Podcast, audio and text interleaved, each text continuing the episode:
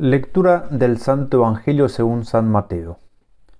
Uno de los doce, llamado Judas Iscariote, fue a ver a los sumos sacerdotes y les dijo, ¿Cuánto me darán si se lo entrego?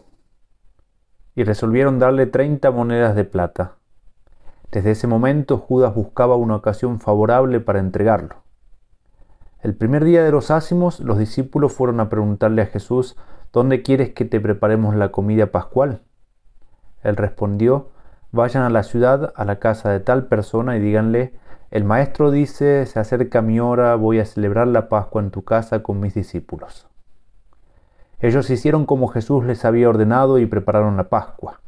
Al atardecer estaba a la mesa con los doce y mientras comían Jesús les dijo, les aseguro que uno de ustedes me entregará. Profundamente apenados, ellos empezaron a preguntarle uno por uno, ¿Seré yo, Señor? Él respondió, El que acaba de servirse de la misma fuente que yo, ese me va a entregar. El Hijo del Hombre se va, como está escrito de él, pero hay de aquel por quien el Hijo del Hombre será entregado. Más le valdría no haber nacido. Judas, el que lo iba a entregar, le preguntó, ¿Seré yo maestro? Tú lo has dicho, le respondió Jesús. Palabra del Señor, gloria a ti Señor Jesús.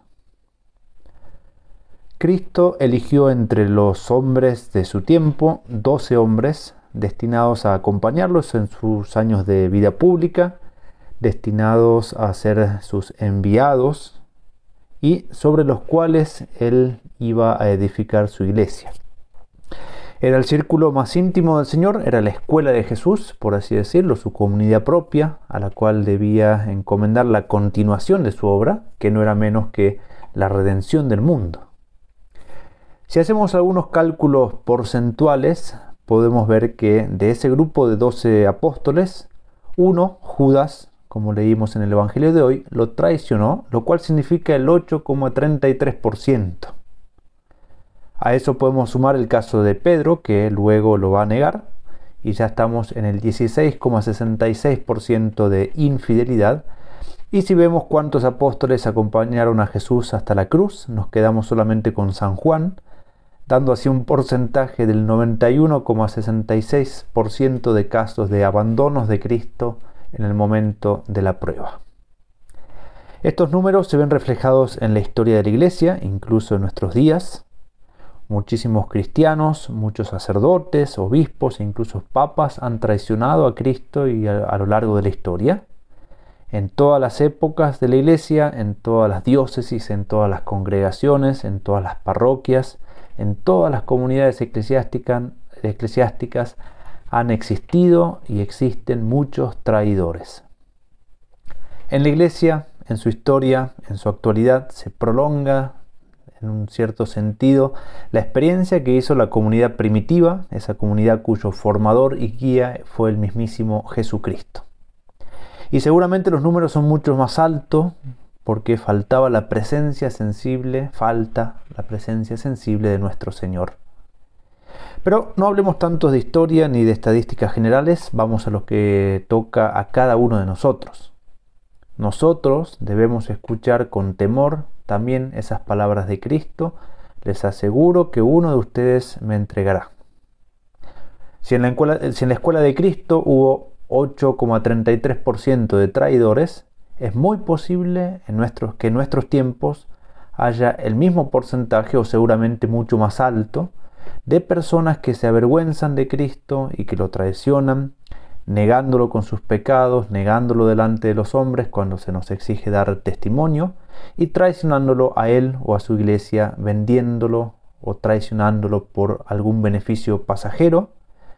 Y es una cosa que deberíamos defender con nuestras propias vidas y sin embargo por algo pasajero y pequeño solemos traicionar a nuestro Señor.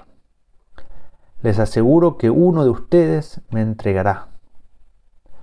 Eso lo escucharon todos los apóstoles y todos se turbaron. Cristo sabía que Judas era el traidor, pero los apóstoles entraron en una situación de temor y de preocupación, se turbaron. Cada uno de ellos era un traidor en potencia. Puede resultar provechoso hacerse brevemente estas preguntas. ¿Es posible que yo traicione a Jesús como Judas? ¿Es posible que yo niegue al Señor como Pedro? ¿Es posible que yo abandone en el momento de la prueba al Señor como casi la totalidad de los apóstoles? La respuesta a cada una de estas preguntas es siempre sí. Es posible y debo estar atento. Es posible y debo mantenerme humilde y confiado al mismo tiempo, confiado en la gracia de Dios que nos asegura la perseverancia hasta la muerte si lo pedimos como una gracia.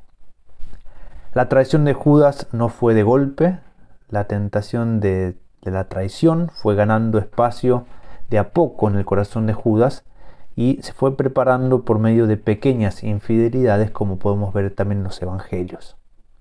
Por eso es tan importante la fidelidad en las pequeñas cosas, como dice Cristo, el que es fiel en lo poco también será fiel en lo mucho, y el que no es fiel en lo poco tampoco lo será en lo mucho. Pidamos la gracia de nunca entrar dentro de ese 8,33% de los que traicionan a Cristo. Pidamos la gracia, pero también pongamos el medio de evitar la infidelidad en lo poco, conscientes de que eso puede llevarnos a la infidelidad en lo mucho, incluso a la traición. Dios y la Santísima Virgen nos acompañen y nos protejan en nuestra lucha espiritual para que un día podamos gozar del premio prometido a los que perseveran hasta el final, a los que guardan la fidelidad a Cristo en todo y hasta las últimas consecuencias.